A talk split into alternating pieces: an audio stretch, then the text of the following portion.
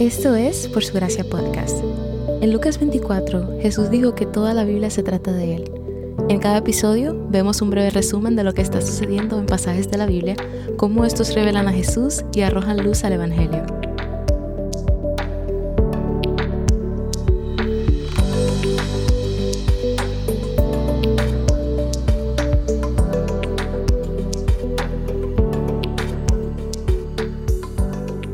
Dios produce el bien del mal y lo prueba en la historia de José, quien todavía se encuentra en Egipto. Una de las primeras cosas que aprendemos sobre él en los pasajes de hoy es que no estaba solo. El capítulo 39 nos dice cuatro veces que el Señor estaba con José.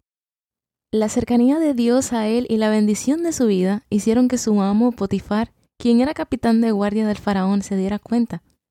Dios estaba haciendo que tuviera éxito por lo que Potifar lo hizo mayordomo sobre su casa y sobre todo lo que poseía. Por causa de José, Dios bendijo su casa y su campo, y Potifar confió aún más en José.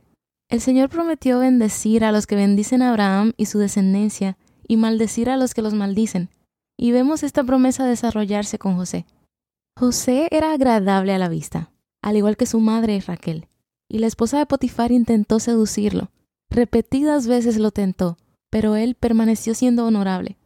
La integridad de José y su confianza en el Señor se ve claramente cuando huye de esta tentación. Sabía que tomar a la esposa de su amo sería un pecado contra Dios. José entendía que todo pecado es cometido en realidad contra Dios mismo y que Dios estaba con él en todo lugar al que iba. Como sus esfuerzos de seducirlo no funcionaron porque José huyó, la esposa de Potifar se venga y lo acusa de intentar deshonrarla, utilizando la ropa que él había dejado atrás cuando corrió. Esta es la segunda vez que José es atacado por alguien que luego usa su ropa para mentir sobre él. A pesar de la lealtad de José a Potifar durante más de una década de servicio, pone a José en prisión. Ni siquiera hay un juicio donde pueda defenderse, porque es un esclavo hebreo en Egipto, por lo que no tiene derechos. Pero no creo que ponerlo en prisión haya sido un acto de castigo de parte de Potifar. Si verdaderamente creyó que José intentó tomar a su esposa, no la habría enviado allí, lo habría mandado a matar. Noten que en el versículo 19 del capítulo 39 dice que se encendió la ira del amo, pero no hacia José. Sospecho que la ira de Potifar se encendió hacia la mujer que conocía muy bien, y buscó la manera de salvar la vida de José poniéndolo en una prisión, porque sabía que era un hombre de integridad. Luego de esto, el texto nos dice dos veces que el Señor estaba con él. No tenemos ningún registro de que José haya tenido conversaciones personales con Dios, como lo hicieron sus antepasados, pero el Señor deja claro que Él estaba allí con él. Y debido a que Dios estaba con él, José ganó el favor de los guardias y continuó teniendo éxito, incluso en la cárcel. Después de que José se convierte en el prisionero de más alto rango, aparecen dos nuevos prisioneros, el jefe de los coperos del rey y el jefe de los panaderos. Ambos tenían puestos muy importantes, debían ser hombres de confianza para el faraón porque tenían la responsabilidad de asegurarse de que el rey no fuera envenenado. Estaban a cargo de su comida y bebida. Pero al parecer lo ofendieron en algo y terminaron allí. Una noche ambos tienen sueños que los inquietan y quieren que alguien los interprete por ellos. En la antigua cultura del cercano oriente, los sueños eran vistos como mensajes de Dios, y había muchos magos que podían interpretar tus sueños por ti, pero aparentemente no había ningún mago en prisión, así que estos dos hombres estaban atrapados. José sabe que solo Dios puede proveer una interpretación precisa de cualquier mensaje que envíe a través de los sueños, y también sabe que Dios está con él, por lo que primero interpreta el sueño del copero y tiene un resultado favorable, será restaurado a su posición en tres días. José sabe que la reincorporación del copero también podría ser la clave de su propia libertad, así que le pide al copero que hable de él al faraón. Entonces el jefe de los panaderos comparte su sueño también, pero la interpretación no es tan agradable. Lo van a matar en tres días. Todo sucede tal y como Dios había dicho y José había interpretado, tanto bueno como malo pero el jefe de los coperos se olvida de él. Luego de dos largos años, el faraón de Egipto tiene un par de sueños extraños que lo molestaron. Así que pidió a sus magos que interpretaran estos sueños. Los magos eran como espiritistas que interpretaban señales y presagios. Por cierto, a lo largo de la escritura veremos las consecuencias de consultar con magos y espiritistas. No es algo que se recomienda. Los magos de Faraón no pudieron interpretar los sueños, por lo que el jefe de los coperos recordó a José y el sueño que interpretó para él. Comenta sobre esto al faraón, y el faraón hizo que enviaran a José a su encuentro. Este le pide una interpretación y José deja claro que no es una habilidad que posee, sino que es de hecho un regalo de Dios. Cuando José interpreta un sueño, siempre atribuye la interpretación a lo que Dios está obrando. En otras palabras, la interpretación no es su opinión de los sueños, sino lo que Dios está diciendo. Le revela que habrá siete años de abundancia en Egipto, y luego habrá siete años de hambruna. Le dice que debería poner a alguien a cargo de la preparación para almacenar el 20% de toda la cosecha durante los años abundantes, y el faraón decide ponerlo a cargo. Le da ropa nueva, un carro, un collar, y le pone un anillo de sello. Estos anillos se presionaban en cera derretida para firmar y sellar documentos. A José se le dio la autoridad de firmar documentos para el rey. El anillo habría simbolizado autoridad, la ropa dignidad y el collar habría simbolizado honor. José fue cubierto de autoridad, dignidad y honor, y se le dio un nuevo nombre, Safnat Panea, que significa revelador de lo oculto. En ese momento José tenía 30 años. Cuando sus hermanos lo vendieron como esclavo tenía 17 años, así que sufrió durante 13 años. Pero Dios lo ha llevado a un lugar de abundancia y poder.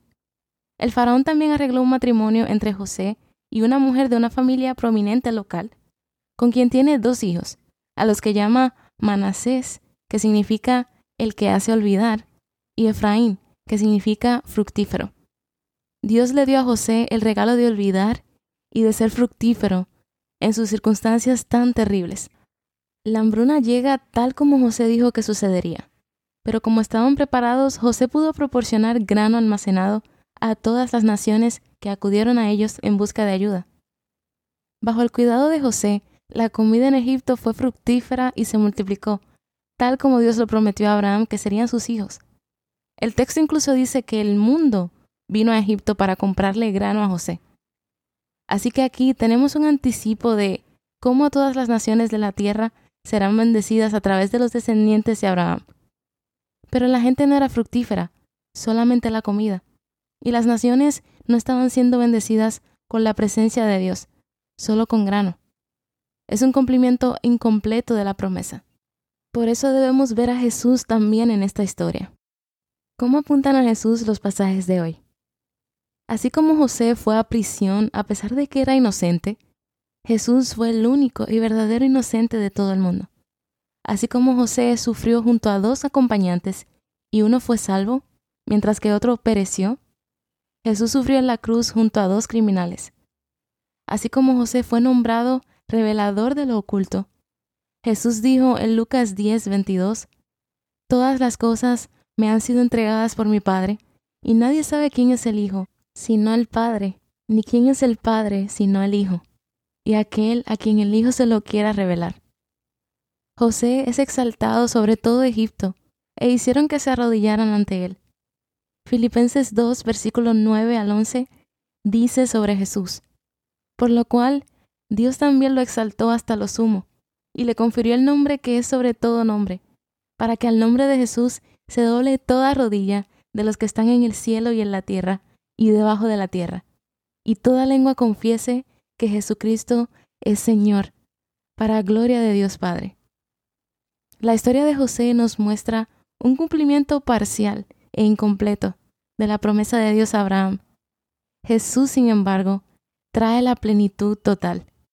José fue la fuente y proveedor de pan para todo el mundo, pero Jesús es el pan de Dios que descendió del cielo y da vida al mundo. ¿Cómo viste a Dios revelarse en los pasajes de hoy?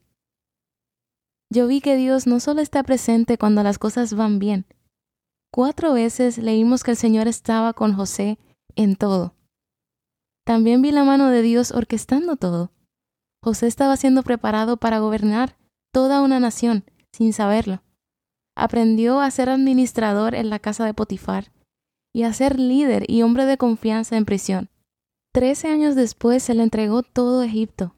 Cada una de las tragedias en su vida fueron el campo de entrenamiento que Dios utilizó para convertirlo en el hombre que salvaría no solo a su familia, sino también a las naciones. Dios hizo que interpretara un sueño malo y otro bueno para que aprenda a decir las cosas duras y difíciles. José dijo al prisionero que fue liberado de la prisión que lo mencionara al faraón, para él también salir de allí, pero no ocurrió inmediatamente. Dos años pasaron hasta el momento que faraón soñó y el copero recordó a José. Dios hizo esto para mostrar que las victorias que le dio a José nunca sucedieron por causa de lo que salía de su boca, sino por la mano del Señor.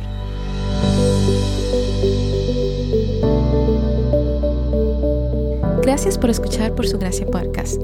Por Su Gracia es un ministerio dedicado a estudiar la Biblia con el objetivo de descubrir el glorioso Evangelio de Cristo en todas las Escrituras.